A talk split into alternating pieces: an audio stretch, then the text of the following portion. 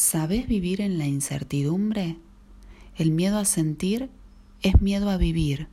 Realmente nunca podemos prever lo que va a suceder.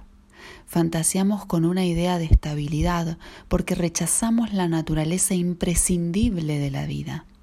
Cuando aceptamos e integramos la incertidumbre, aprendemos a bailar con las circunstancias.